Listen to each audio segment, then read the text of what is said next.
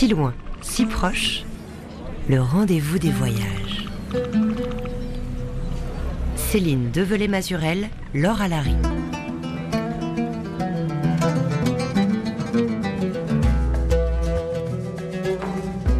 Bonjour, cette semaine et pour deux semaines, on pose nos valises et nos micros en Savoie au Festival du Grand Bivouac, festival français du voyage d'Albertville, un rendez-vous auquel nous sommes fidèles, à si loin si proche depuis plusieurs années. Et cette année, le Grand Bivouac nous promet un beau chambardement qui ne serait, je cite, ni de la naïveté, encore moins de l'angélisme, mais un regard attentif, réaliste et bienveillant sur le monde. Et autour de cette table, aujourd'hui, il sera justement question de regard en compagnie de Franck Vogel et Olivier Folmy, deux âmes nomades, photographes français ou franco-suisses, invités sur le festival à partager leur regard et leur voyage. J'ai pris ma toute première photo lors d'un voyage. J'avais 10 ans et c'était la première fois que je partais à l'étranger. Je me souviens de ce moment comme si c'était hier. Le déclic de l'obturateur a dû profondément me marquer. Même à cet âge-là, je sentais ce lien extraordinaire entre les voyages et la photo. Franck Vogel, Olivier euh, Folmy, bonjour. Bonjour. Bonjour Céline. Alors vous aussi, le voyage et l'image sont intimement liés dans vos existences respectives comme c'est le cas, on vient de l'entendre dans la vie du photographe britannique Richard Lanson. C'était sa voix tirée du documentaire Terre en Lumière, produite par euh, le National Geographic. Olivier Folmy, vous, je me tourne vers vous, l'enfant des Alpes né en 58, qui depuis plus de 40 ans parcourait et regardait le monde. Vous vous présentez comme euh, photographe voyageur, c'est ça? Oui, je suis un photographe voyageur. J'ai voyagé depuis 40 ans autour du monde pour le photographier. Je suis surtout un photographe humaniste parce que j'ai voyagé pour aller à la rencontre des hommes. Ce sont les hommes de notre planète qui m'intéressent et que j'ai rencontrés, que j'ai photographiés. Donc mon travail photographique est plutôt lié à la photographie humaniste. Et alors comment vous avez commencé à voyager?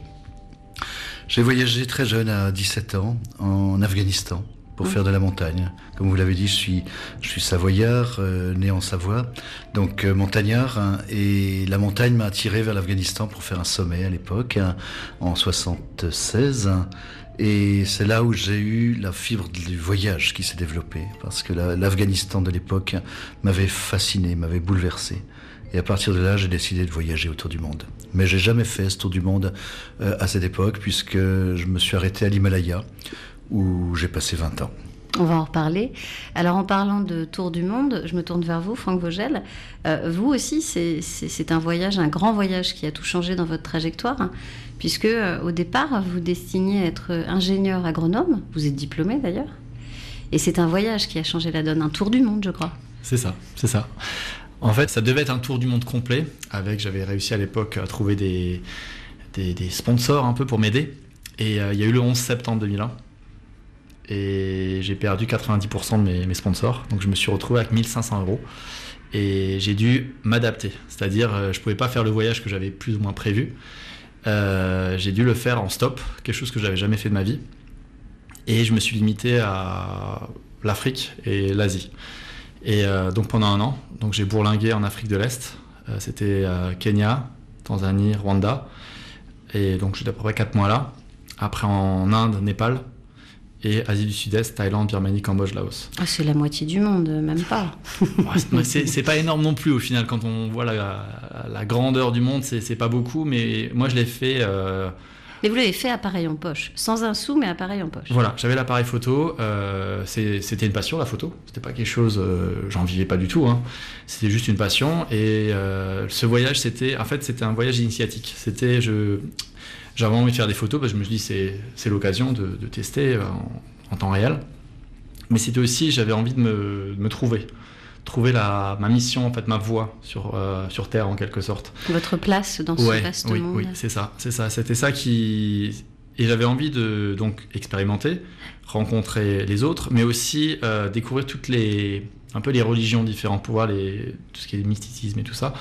Et euh, c'est comme ça que j'étais dans les familles euh, en Afrique, euh, pentecôtistes, full gospel, enfin plein de familles comme ça, parce que j'avançais, je, je, savais jamais où j'étais, enfin où j'allais dormir le soir, le, matin en fait. Quand je, me mettais sur le bord de la route, je savais pas ni où j'allais être, ni avec qui. Et donc c'est comme ça que j'ai découvert ce que je voulais faire dans cette vie, c'était voyager, un peu ce que j'étais en train de faire à ce moment-là, voyager, rencontrer l'autre, les gens, parce que pour moi c'était vraiment important, j'ai découvert beaucoup beaucoup de choses et j'ai rencontré des gens géniaux. Et la troisième chose, faire des photos, mais pas juste faire des photos, c'est essayer de témoigner, de passer des messages et de sensibiliser, inspirer les gens. C'était ça la base. Alors je ne savais pas comment m'y prendre à l'époque, mais c'est ça, c'était ça mon moteur. Et alors ça fait maintenant 20 ans à peu près que vous êtes photographe euh, Depuis 2000, euh, enfin que je vis de la photo depuis 2009. Oui, donc un peu moins. Un peu moins. Et alors vous, Olivier Folmy, euh, je l'ai dit, c'est plus de 40 ans d'images et de voyages, de regards. Un regard qui est tourné plutôt, surtout vers l'Orient, l'Asie. Vous venez de publier un ouvrage, justement, qui reprend ces 40 ans parmi les bouddhistes, My Himalaya. Parce que votre marque de fabrique, c'est quand même beaucoup aussi, si je puis parler comme ça, ces portraits, ces visages. Oui. Comme je disais tout à l'heure, je suis photographe humaniste, hein, donc ce sont les hommes qui me, qui me touchent. Hein. Euh, je, vais, je vais essayer de témoigner par la photographie de la beauté d'une rencontre. Je suis passeur, passeur d'émotions, passeur de rencontres. Hein. Donc ce qui m'intéresse avant tout, c'est de vivre une rencontre j'ai un parti pris photographique qui est de montrer le beau. Le beau de ce monde, euh, la beauté de l'humanité. Donc euh, voilà, je ne sais pas quelle école je peux adhérer par rapport à ça, mais mon parti pris personnel, c'est d'aller à la rencontre des gens qui m'interpellent, d'avoir un bel échange avec eux, dans toutes les traditions, dans toutes les cultures, de me relier aux êtres pour témoigner de la beauté de l'humanité à travers la photographie. Je crois profondément qu'une image peut dégager une certaine énergie, dégage une énergie, euh, destructrice ou créatrice, et positive ou négative. Et personnellement, je suis très vigilant euh, dans mon travail à ne publier que des images qui sont bien vécues de mon côté. C'est-à-dire que même si j'ai une très belle photo hein, ou un très beau portrait de quelqu'un, avec qui la rencontre ne s'est pas bien terminée, je, ne garderai pas l'image, je ne la véhiculerai pas. Euh, je pense qu'on a chacun un devoir d'être cohérent par rapport à son travail et au message qui, qui, qui s'ensuit.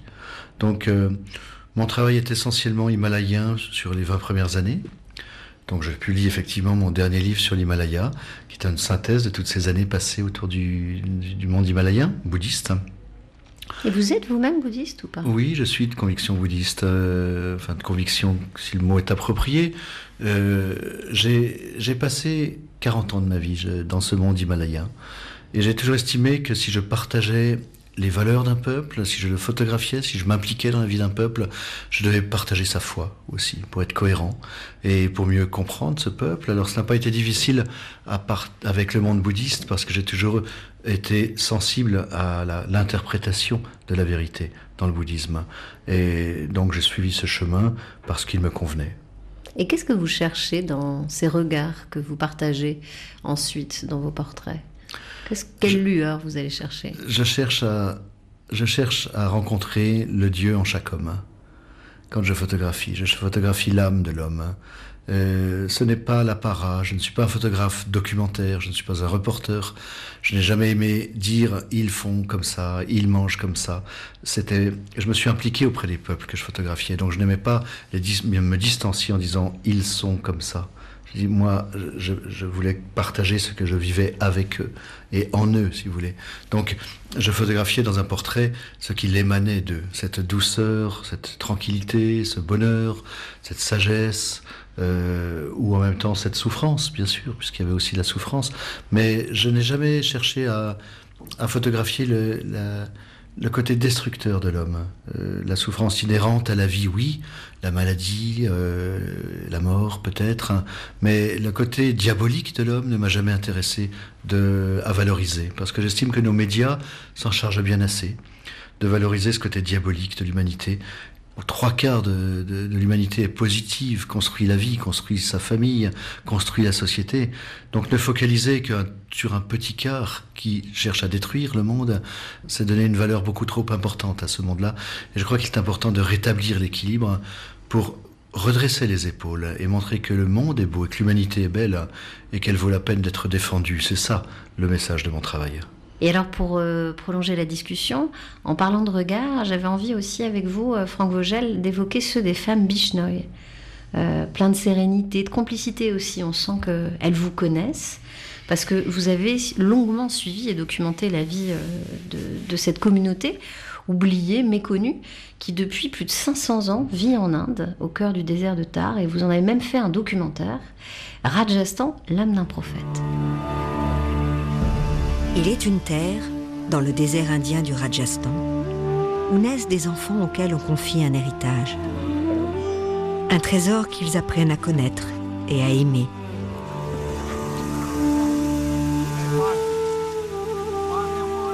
Les jardins, les animaux et les arbres y sont considérés comme les biens les plus précieux. Depuis cinq siècles, l'amour et le respect du vivant animent l'âme des Bishnoïs. C'est devenu leur religion, leur combat.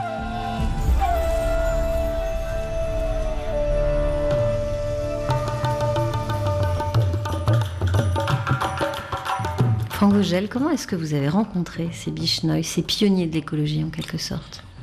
En fait, c'est une rencontre qui date, enfin pas la rencontre avec les Bishnoïs, mais la, la personne qui m'en a parlé la première fois, c'est une personne que j'ai rencontrée pendant mon voyage en Tanzanie, qui m'a hébergé et euh, qui m'en a donc parlé en 2006, donc c'était quelques années plus tard.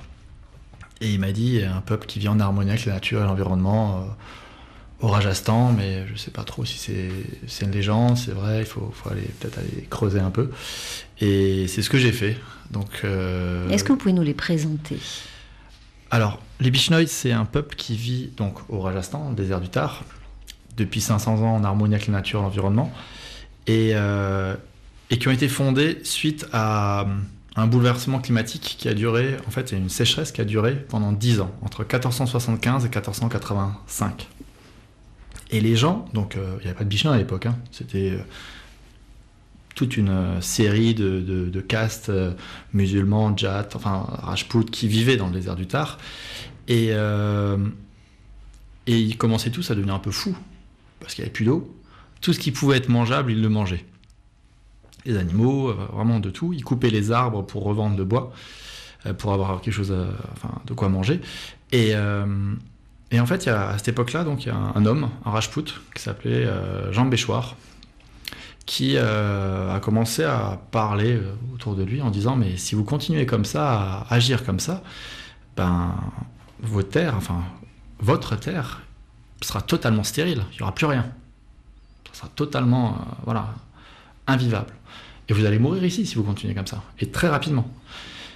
Et donc en gros, il leur a dit, soit vous continuez à persister dans ce que vous faites et vous mourrez ici, soit vous allez être des migrants, vous allez sur les routes sans savoir euh, votre avenir, soit vous changez complètement vos façons de vivre. Et vous acceptez, enfin à l'époque il leur a dit, moi j'ai 29 règles à vous proposer, si vous êtes prêt à les suivre. D'où le nom d'ailleurs. Exactement. Bishnoy signifie 29. C'était à l'époque pour, pour qu'ils se rappellent qu'ils ont 29 règles à suivre. Et dans ces règles, les plus importantes, c'est on arrête de manger de la viande, donc on devient végétarien, et on est prêt à mourir s'il le faut pour sauver les animaux sauvages, ou les animaux en, règle générale. Euh, voilà, on plante un arbre aussi chaque année. Exactement, planter un arbre minimum par an, et pas en couper. Pareil, c'est lié euh, pour stopper l'avancement du désert, hein. c'est très simple, hein. c'est des, des, règles de base. Et après, il y a euh, toute une euh, série de règles liées à, l'hygiène. Se laver le corps, avec peu d'eau, hein. Se laver les habits aussi. C'est chacun qui doit laver ses propres habits. C'est pas la femme qui va laver pour l'homme, c'est l'homme qui lave ses propres habits. Et euh, l'homme doit être en blanc. Comme ça, le voisin, s'il s'est pas lavé, ben, il va le voir parce qu'il va transpirer. Et voilà, c'était aussi un, style d'autocontrôle dans la société. Et euh, donc il y a ça. Et après, il y a la partie euh, respect de la femme, qui est euh, primordiale. Et chez les Bishnoï, donc il faut imaginer qu'au XVe siècle, Jean Béchoir, leur prophète, a créé le congé maternité. Et un autre principe qui donne, en fait, pendant les règles des femmes, elles sont au repos. Ceux qui connaissent l'Inde savent que les hindous considèrent euh, la période de règle des femmes comme impure. Donc elles n'ont pas le droit d'aller dans les temples, elles n'ont pas le droit de cuisiner, voilà. Et en fait, Jean Béchoir l'a anglais un peu différemment, en leur expliquant elles sont plus faibles, elles ont besoin de se reposer, tout simplement. Et c'est passé parfaitement. Et voilà. Donc c'était un homme visionnaire et qui a réussi jusqu'à aujourd'hui, à inspirer les gens. Ils sont entre 700 et 800 000 aujourd'hui. Et euh, les gens qui ne vivent pas euh, bah, dans le désert, certains qui vivent en ville, bah, ils continuent à suivre les règles. Ils reviennent souvent après 45-50 ans au village, après avoir fait fortune pour certains en ville ou autre, mais voilà, ils, aiment bien se ressourcer sur leur terre avec les animaux sauvages qui, les entourent, les gazelles. C'est assez magique de voir des hommes qui voient des gazelles arriver tendre la main et manger dans la main. C'est, pas, on n'est pas dans un zoo, c'est des animaux euh, sauvages et c'est vraiment impressionnant. C'est très touchant de voir ça. C'est, la beauté de l'humanité en fait. Pour moi, c'est, vraiment ça. Et donc vous l'avez photographié cette beauté? Voilà. Pendant combien de temps? En fait, j'ai passé trois fois deux mois entre euh, donc mars à mars 2007 à octobre 2008. Trois fois deux mois au total dans cette période-là. Et après, j'ai tourné un film avec France Télévisions. Et alors, vous les connaissiez, euh, ces Bichenoï Oui, j'ai traversé ces régions, bien sûr. Et vous les avez rencontrés? Oui, bien sûr. Donc je suis très sensible à ce que raconte Franck. Et ce qui est impressionnant, c'est qu'en vous écoutant, lorsque vous parliez de, euh, d'une époque qui était il y a cinq siècles, on pourrait évidemment reproduire euh, ce schéma, cette logique survivre, oui, mais comment, à la réalité d'aujourd'hui. C'est ça qui est saisissant aussi. Complètement. Là, on est dans un réchauffement climatique global lié, causé par l'homme. À l'époque, c'était pas causé par l'homme mais euh, il y a eu des cataclysmes climatiques. Dans toute l'histoire de la Terre, il y en a eu toute une série, et qui ont affecté euh, les êtres euh, humains, mais pas seulement les êtres humains, les animaux, les plantes, enfin voilà. Et, c'est vrai que là, on est dans un, dans un moment où il faut réagir. Il ne faut pas laisser... le, seul souci, c'est un peu ce que, en discutant avec des chercheurs, des experts, le seul souci, c'est que l'être humain ne réagit que quand vraiment il est face au mur. Les Bichenol, c'était ça. Hein. Ils étaient face au mur. Il fallait qu'ils réagissent à ce moment-là, sinon ben, ils risquaient de mourir. Et l'être humain, aujourd'hui, j'ai l'impression qu'il voit encore euh, que le mur est encore un peu loin quand même.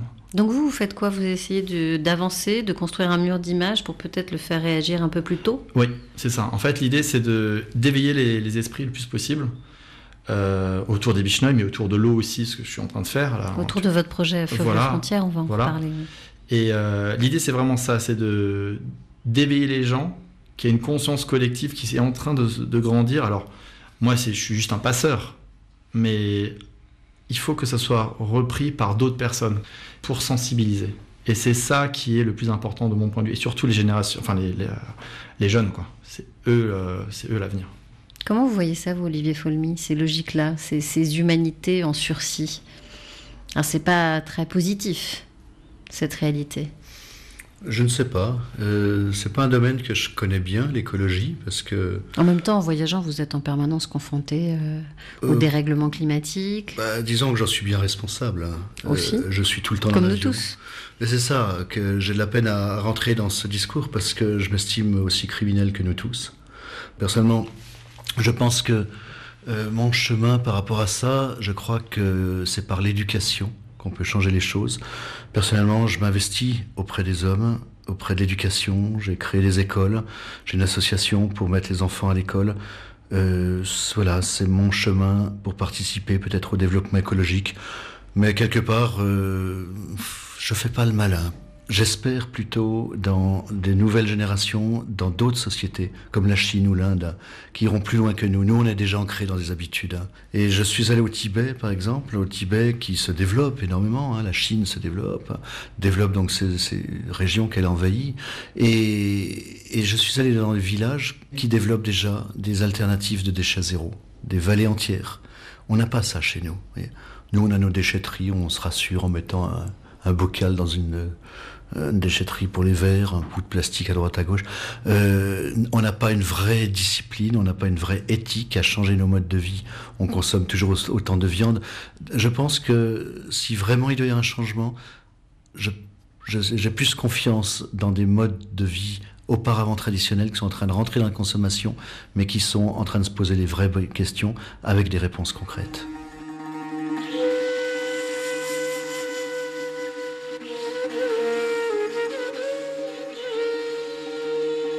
Vous écoutez Si loin, si proche sur RFI.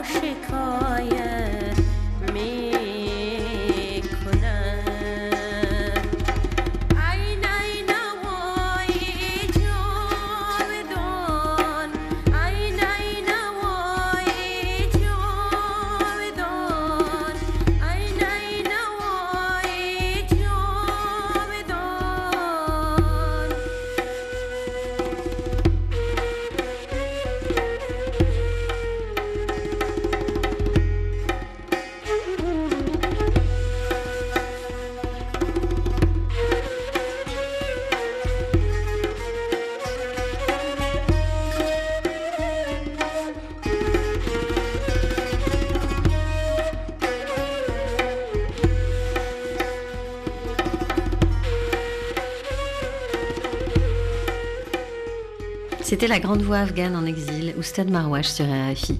On est toujours au Festival français du voyage d'Albertville, le Grand Bivouac, et cette semaine on campe au pied des montagnes en très bonne compagnie, celle de deux photographes, capteurs d'images et d'essentiel, Olivier Folmy et Franck Vogel. Alors avec eux, on a déjà voyagé euh, du désert de Tar euh, jusqu'à l'Afghanistan et on va rester, si vous le voulez bien, justement euh, un peu en Afghanistan, auprès d'une image mythique, on peut dire, de, de, cette vaste contrée, qui vous parle certainement, Olivier Folmy. C'est celle du célèbre couple de photographes français, Sabrina et Roland Michaud. En 2017, on les avait rencontrés, à si loin si proche, à l'occasion d'un hommage au Festival du Grand Bivouac.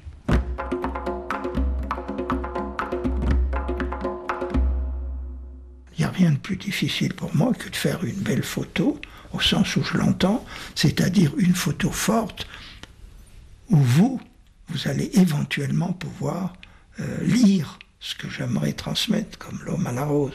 Quand j'ai rencontré, quand nous avons rencontré cet Afghan-là, notre photo un peu fétiche. Iconique, on peut presque dire. iconique. c'est ce vieil Afghan qui respire une rose.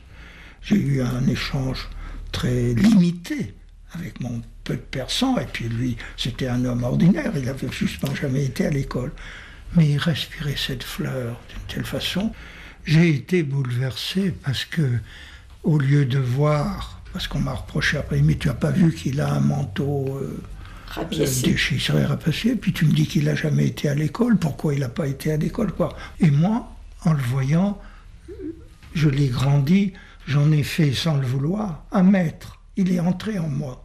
Nous avons montré, nous étions au fond davantage à la recherche de la beauté que de l'objectivité. Et notre regard a toujours été positif. Olivier Folmy, euh, les Michauds, leur regard bienveillant, positif, vous le partagez, vous l'avez dit, ils sont un peu vos maîtres, en quelque sorte. Ces Michauds en quête de lumière. Ce ne sont pas un peu mes maîtres, ce sont mes maîtres. Vraiment. Je suis un élève de l'école Michaud. Euh, Roland et Sabrina euh, m'ont induit mon regard. Quand j'avais 16 ans, que je prévoyais d'aller en Afghanistan, les premières images d'Afghanistan euh, que j'ai pu découvrir dans les bibliothèques, c'était celles de Roland et Sabrina Michaud. Euh, j'en tapissais ma chambre. Hein. J'ai été complètement imprégné de cette de ce regard. Après, Roland et Sabrina sont devenus mes amis, bien sûr. On était très en phase parce que euh, ce n'est pas leurs images qui me touchaient en fait, c'était leur discours, c'est ce qu'ils expriment là. Leur personne. Leur personne par rapport à comment ils exprimaient leurs images. Ils allaient chercher l'archétype de la beauté. Et c'est mon chemin aussi. C'est ce que je disais tout à l'heure dans le début de l'émission. C'est la beauté de l'homme qui m'intéresse. C'est le côté, c'est le Dieu en l'homme qui m'intéresse.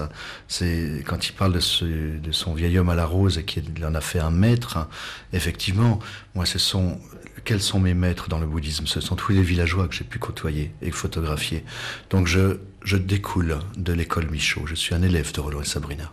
On peut dire aussi que vous marchez dans leurs pas, parce que vous parliez de ces images qui, tapissaient les murs de votre chambre euh, d'enfant.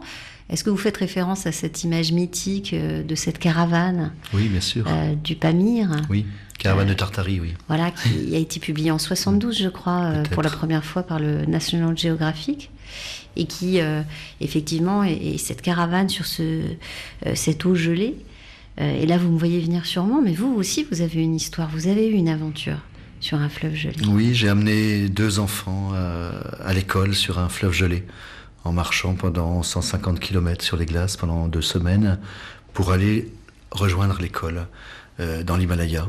Et ces enfants sont devenus mes enfants. Ce sont euh, oui, c'est ça en plus le, plus beau dans l'histoire, c'est que ces enfants, euh, ils sont dans votre vie aujourd'hui? Le plus beau dans cette histoire, c'est que c'est l'histoire de ma vie, oui, bien sûr. Ce n'est pas 15 euh, jours sur les glaces, hein. c'est que ces enfants, je suis resté lié à eux jusqu'à maintenant, bien sûr. Motu Pédiskit. Euh, Motu Pédiskit. Ensuite, j'ai adopté deux autres enfants qui, eux, étaient censés être orphelins, donc ils sont venus ici en Europe. Je les ai adoptés de façon plénière. Alors qu'avec Motu Pédiskit, avec mon ex-épouse Danielle, nous n'avions aucun papier. Euh, nous, nous aurions pu faire des papiers pour ces enfants, mais ce n'est pas le but. Ils avaient leurs propres parents. Les parents nous ont demandé de nous en occuper, d'occuper, nous occuper de leurs enfants parce qu'ils étaient complètement démunis face à la modernité. Ils n'étaient jamais sortis de leur vallée himalayenne. Ils n'avaient aucune idée comment s'y prendre. Parce que c'est par ce fleuve que vous les avez emmenés euh, sur ce chemin à l'école. Tout à fait. C'était le seul chemin pour quitter le pays, euh, pour rejoindre l'école pendant les vacances scolaires. Euh, il fallait, il fallait passer par ces glaces. Hein. Et avant la rentrée scolaire, on dire. Et, et donc cette histoire, cette histoire a été très symbolique parce que euh, c'est l'histoire qui m'a permis de venir de devenir photographe euh, il y a trentaine d'années maintenant. Et elle a fait le tour du monde parce qu'en fait, je me suis rendu compte que déjà c'était une histoire d'amour extraordinaire. Ces deux, ce père et cette mère, qui en partant euh, nous disent je vous confie mes enfants ce sont les vôtres aussi. D'une minute à l'autre, on est devenu père et mère de ces deux enfants, responsable de ces deux enfants. il fallait faire très attention, c'était dangereux. Un pas de travers, on tombait dans l'eau, on était mort. Hein. Nous dormions sur les berges du fleuve, il faisait moins 30 degrés. C'était une vraie aventure. Hein. Et alors, en parlant de, de fleuve gelé, Olivier Vogel, vous, vous en avez pas vu forcément beaucoup. Vous avez surtout vu, euh, dans le cadre de, ce grand travail que vous menez depuis plusieurs années autour des fleuves, fleuves frontières, vous en avez surtout vu des, on peut dire, asséchés, déviés, pollués, puisque vous avez décidé de documenter huit fleuves emblématiques. C'est ça, c'est ça. En fait, l'idée, c'est vraiment de montrer, euh, c'est des fleuves qui ont des problèmes. C'est pas des fleuves où tout va bien, où tout est beau, où tout est voilà. Il y a la beauté. Non, non, bien sûr, il y a des fleuves où, tout va bien, bien sûr. Et euh, mais là, les, fleuves que j'ai choisis, c'était vraiment pour expliquer le, côté un peu géopolitique de l'accès à l'eau des populations et des pays. Donc on parle du Nil, du Jourdain, du Brahmapoutre, du Colorado, du Gange, du Mekong, du Zambèze, le Danube aussi euh, que je vais faire bientôt, et ce que j'en ai oublié un, c'est bon, voilà. Et euh, donc tous ces fleuves ont une problématique. Alors le Danube, c'est un peu moindre. Tous les autres fleuves, il y a des problématiques liées à la pollution, comme vous disiez. Le Gange, le Zambèze qui, va, qui commence à être de plus en plus touché à cause des mines euh, de cuivre à ciel ouvert. Et il y en a une bientôt qui sera enfin, dans une réserve naturelle.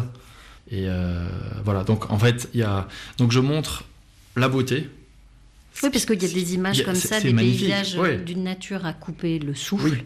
L'idée, c'est de faire une belle image. Alors, qu'est-ce que c'est qu'une belle image? Enfin, une belle image, c'est une image, pour moi, hein, qui raconte quelque chose et qui intrigue, qui, est beau, qui a une beauté esthétique. De composition. De composition, de, lumière, de. Voilà. Euh, et après, ça, va permettre aux spectateurs de regarder l'image un peu plus longtemps et vouloir savoir qu'est-ce qu'il y a derrière cette image. Et après, lire la légende et après, bah, se rendre compte qu'au final, euh, c'est très très beau, mais au final, c'est il y a un problème quand même. Là, euh, j'en ai une en tête, hein, tout, bête, c'est l'image euh, du delta du Colorado, côté mexicain, qui est complètement à sec depuis plus de 15 ans, depuis la frontière mexicaine avec les États-Unis. Donc en fait, les 110 derniers kilomètres côté mexicain, il n'y a plus une goutte d'eau qui passe. Les États-Unis prélèvent tout avant. Et en fait, ce delta, quand on survole le delta, c'est magnifique en fait. On voit des, styles de racines qui s'étendent, qui ont été creusés par le Colorado au fil des, milliers, millions d'années. On dirait des lignes de vie des lignes de vie, voilà. Moi, ça me fait penser à des racines d'arbres. Et donc, comme ça, c'est très beau. Graphiquement, on voit ça. Et après, on, s'intéresse à qu'est-ce que c'est en fait. C'est quoi cette image? Et en lisant la légende, on se rend compte que au final, ça représente la mort d'un fleuve. Pour moi, c'est des racines d'un arbre, mais qui ont plus de sève, qui sont privées de leur sève. Et ça, c'est vraiment lié à un pays qui a décidé de prélever toute l'eau à un autre. Et ça, c'est la géopolitique. Mais moi, je pense que moralement, c'est quelque chose qui ne devrait pas exister. L'eau, c'est quelque chose qui est, qui est vital pour l'homme. Il y en a suffisamment pour tout le monde. Mais après, c'est comment elle est distribuée, elle est répartie, et aussi comment elle est gérée. C'est-à-dire comment euh, on va la polluer ou ne pas la polluer. Et c'est ça qui est très important. Si on, si on préserve cette ressource, il n'y a pas de souci.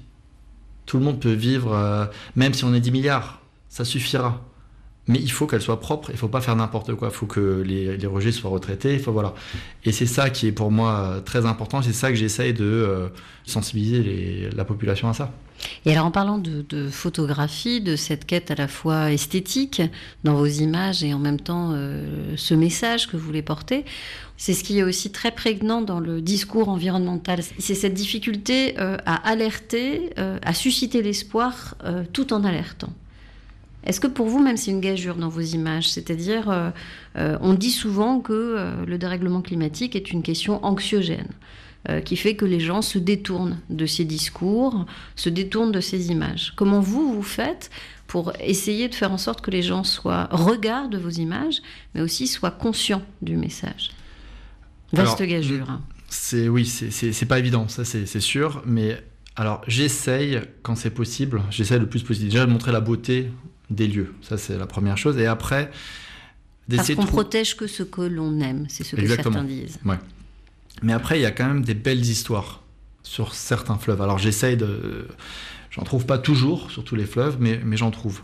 J'ai l'exemple d'un homme qui s'appelle Jadav Payeng sur le Brahmapoutre, qui, euh, en fait, c'est un, c'est le garde forestier euh, sur le long du Brahmapoutre, euh, au niveau de la Sam. Euh, et, en fait, il y a 30 ans, un peu plus de 30 ans maintenant, il s'est rendu compte que, bon, sur le Brahmapoutre, il y a beaucoup de bancs de sable, d'accord? Et sur ces bancs de sable, il n'y a, pas de végétation, quasiment rien. Et il s'est rendu compte, il y a 30 ans, qu'il y avait des lézards, des serpents qui montaient dessus pour se reposer, faire une petite pause, et qui, beaucoup, se retrouvaient grillés par le soleil, parce qu'il n'y avait pas du tout d'ombre. Et il s'est dit, c'est dommage quand même. Il a commencé à planter quelques petits buissons, un peu d'herbe, arbustes, voilà. Et en fait, en 30 ans, il a transformé un, banc de sable, qui est très grand, hein, qui est plus grand que Central Park hein, à New York, c'est un grand banc de sable. Il a transformé en une nouvelle forêt. Il a recréé au début, c'était des petits arbustes, et euh, après des plus grands arbres, et, et en fait, ça a recréé un écosystème. Les animaux sont revenus. Les petits d'abord, après les plus grands, jusqu'aux éléphants, les rhinocéros, même les tigres sont revenus. Et vous, comment vous rencontrez ce type de personnage? Comment vous travaillez dans votre photographie? Parce que c'est pas euh, au, le nez au vent, au gré de vos voyages. Vous n'êtes pas en permanence en transit. Vous allez chercher ces sujets parce qu'on sent que c'est documenté. Vous avez des intentions thématiques. Euh, là, vous avez cette ligne, euh, tous ces fleuves que vous suivez. Comment vous rencontrez par exemple ce genre de personnage? Ben, Jadav Payeng, c'est une rencontre qui s'est produite euh, de manière. Euh, c'était un hasard, et c'était en France. Je participais à un forum sur, sur l'eau. c'est pas mal. Voilà. Et on avait été invité avec mon, grand ami Bishnoy, Kamuran Bishnoy, qui se bat contre la pollution plastique en Inde. Chez les Bishnoy, mais aussi en dehors de sa communauté. Et, euh, et Jadav Payeng était aussi invité. On a trouvé ça génial ce qu'il faisait. Et, et, voilà, je lui ai dit comme j'avais prévu de faire le Brahmapoutre, bah donc en fait on s'est rencontrés, on s'est revus deux ans après. Voilà cette rencontre. Mais c'est souvent c'est des c'est des hasards qui font euh, ces belles rencontres. Euh, j'avais pas eu prévu de rencontrer cette personne, je savais même pas qu'il existait. Mais et quelquefois c'est des hasards aussi sur le terrain. Moi j'adore ça. De, de, me lever un matin sans trop savoir. Des fois, je suis un peu euh, perdu. Qu'est-ce que je vais pouvoir raconter aujourd'hui? Qu'est-ce que voilà Et en fait, il y a, y a, toujours des belles histoires qui arrivent, des belles rencontres et des, Et c'est ça aussi qui est beau dans le voyage. Enfin, pour moi, c'est ça, la, ça la richesse du voyage.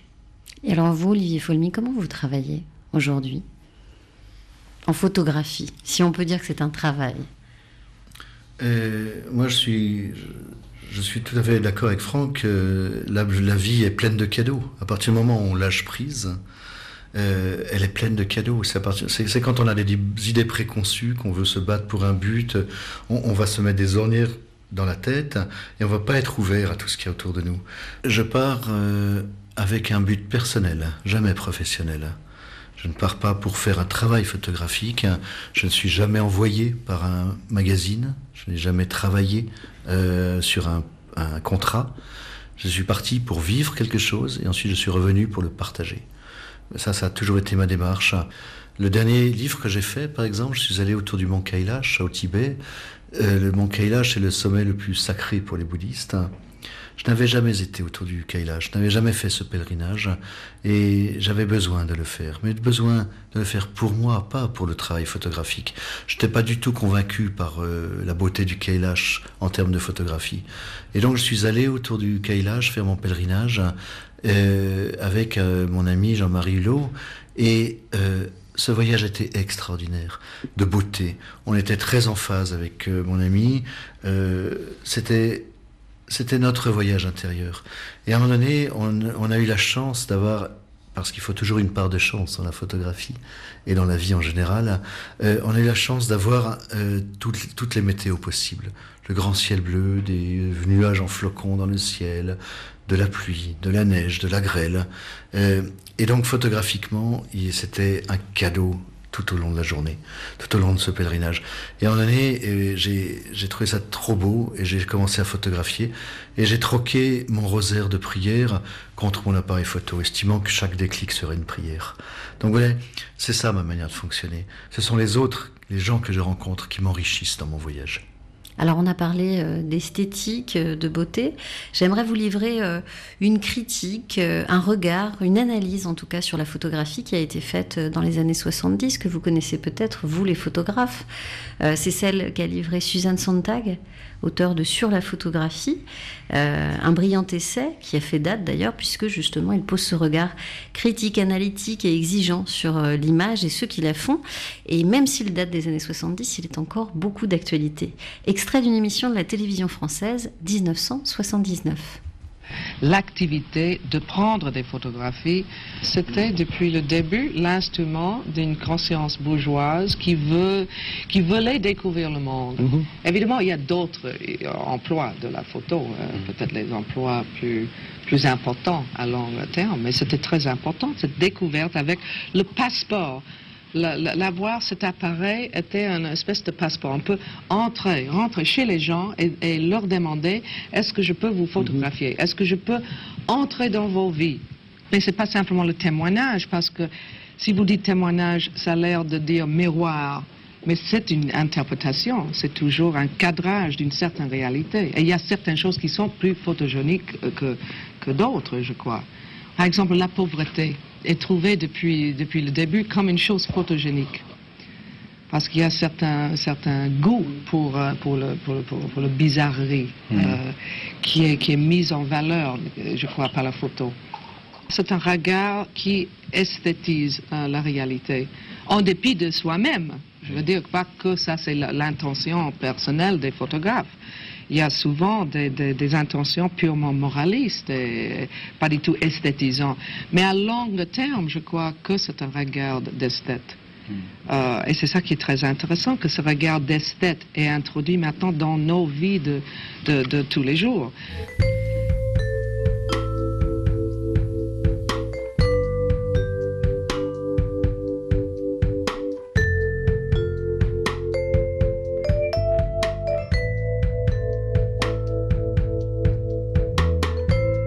Esthétiser le monde, messieurs, est-ce que c'est un danger pour la photographie au contraire c'est un atout? Quel regard vous avez sur cette, euh, ce qu'a développé justement Suzanne Sontag? C'est pas esthétiser le monde, c'est percevoir le monde avec un regard esthétique. Mais elle existe, cette réalité, on ne l'invente pas.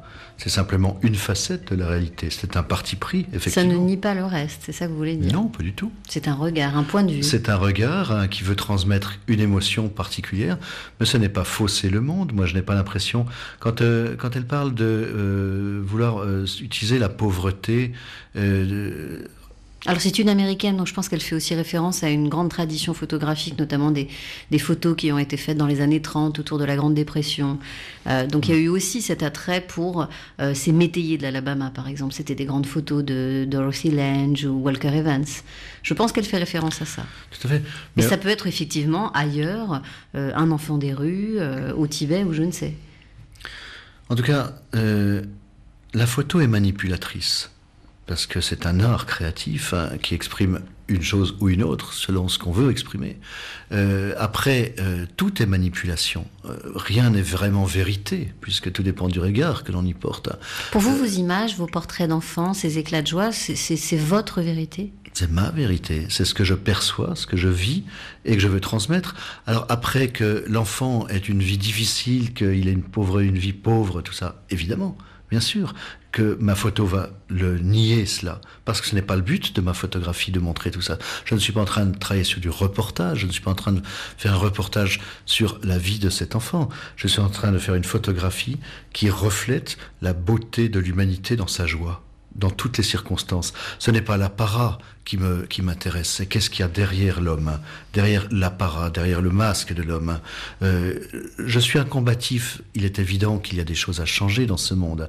Il y a une violence à combattre, il y a une, injustice à dénoncer, c'est une évidence. Mais mon parti pris, je le répète, n'est pas de militer dans ce sens, hein, bien que j'adhère évidemment à cette lutte. Par contre, mon parti pris photographique est de faire aimer le monde pour pouvoir mieux le défendre et pour mieux pouvoir le, protéger. Et donc un enfant, aussi pauvre soit-il, ce n'est pas d'énoncer sa pauvreté qui m'intéresse, c'est de montrer sa joie de vivre, sa, joie potentielle ou exprimée en même temps, sa réalité aussi. Ce n'est pas, ce n'est pas par le négatif que j'aimerais aborder l'humanité, c'est par le côté positif. Je pense que la beauté peut changer le monde. Et la photographie? Est-ce qu'elle peut changer le monde? Bien sûr qu'elle peut changer le monde. Comme tous les arts, comme tous les arts qui montrent quelque chose, qui sont passeurs d'émotions. Euh, tout change grâce au verbe et au regard et à l'ouïe, à nos sens. Euh, ce sont nos facultés pour faire changer le monde. La photographie y participe. Franck Vogel, votre regard à vous? Est-ce que vous pensez qu'il faut une certaine vigilance euh, vis-à-vis peut-être de euh, ces photographies, euh, ce regard qu'on peut des fois porter sur l'ailleurs, sur l'autrement? Comment vous vous posez-vous?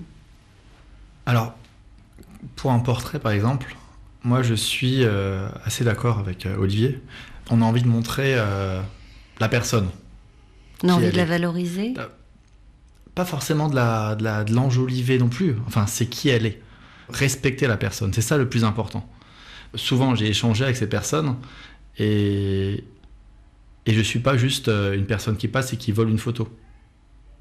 Et donc, euh, mon euh, rôle en tant que photographe, c'est juste de respecter cette personne. Et souvent, je montre la photo à la personne. Et donc, j'essaie pas d'enjoliver de, la réalité, mais de juste rester humain. Enfin, je pense qu'il faut rester humain. C'est photographe humaniste. Il faut rester humain dans la photo. C'est ça qui est plus important pour moi. Donc un regard euh, bienveillant, positif, humain. En même temps, euh, je crois que c'est intéressant de rappeler le travail de Salgado par rapport au Sahel hein, à l'époque. Salgado. Oui, bien sûr. Euh, quand il a photographié ces images, son travail très esthétique sur la famine du Sahel, Tout à une famine dramatique. Qui, qui ont beaucoup marqué. Oui, mais attention qu'avant ces photographies-là, euh, la famine existait, et qu'on à force d'en parler, d'en rabâcher le problème, comme vous disiez qu'à un moment donné, des photos sur l'écologie euh, catastrophique deviennent anxiogènes, on s'en détourne, eh bien on se détournait de la famine du Sahel. Et d'un coup, Sébastien arrive avec des photos noir et blanc, extrêmement esthétisantes, qui ont marqué le monde. Et on ça. Autant qu'elles ont gêné aussi le monde. Elles ont gêné, mais n'empêche que tout d'un coup, on s'est réapproprié ce problème pour s'en occuper. Et les, photos de Sébastien ont contribué à soulever la problématique dans le monde de, cette famine que tout le monde ignorait à force de banaliser des images classiques. Donc je pense que euh, l'esthétique peut aussi jouer un rôle positif dans des situations critiques. Franck Vogel, Olivier Folmy, messieurs, merci. Merci. à vous. Alors je rappelle le titre de vos ouvrages, vos derniers ouvrages parus. Franck Vogel, c'est Fleuve frontière aux éditions La Martinière. Et vous, Olivier Folmy My Himalaya. C'est ça. De Toynayas. Alors auditeurs, voyageurs, allez voir de plus près le travail de nos deux invités. Sur notre site, on vous a mis euh, les liens de leur site et de leurs images. Au Grand Bivouac, rendez-vous aussi samedi soir pour Regard croisé sur la planète, une soirée débat où l'on vous retrouvera tous les deux en compagnie d'autres grands photographes comme Hans Silverster ou Reza. Reza qui sera notre invité la semaine prochaine.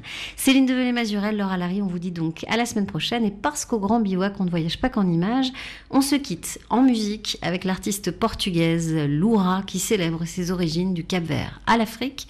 Elle était en concert au Grand Bivouac, extrait live donc. Bonne semaine à tous et faites de beaux voyages à l'écoute de RFI.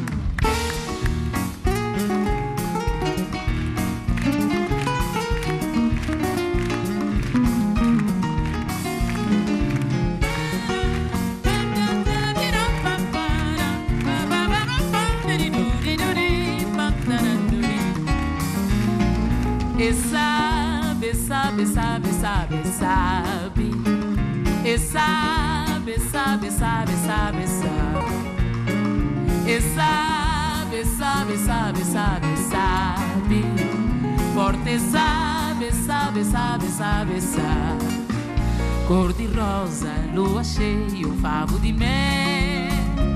Quitaninha, madrugada na pele. Mico bom amarrado e dado nó, fundido, confundido e tudo o resto. Cor de rosa, lua cheia, um favo de mel, quitaninha, madrugada na pele. Mico bom, amarrado e dado nó, fundido, confundido e tudo o resto. E sabe, sabe, sabe, sabe, sabe. E sabe, sabe, sabe, sabe, sabe. E sabe, sabe, sabe, sabe, sabe. Forte sabe, sabe, sabe, sabe, sabe. Cor de rosa, lua cheia, um favo de mel.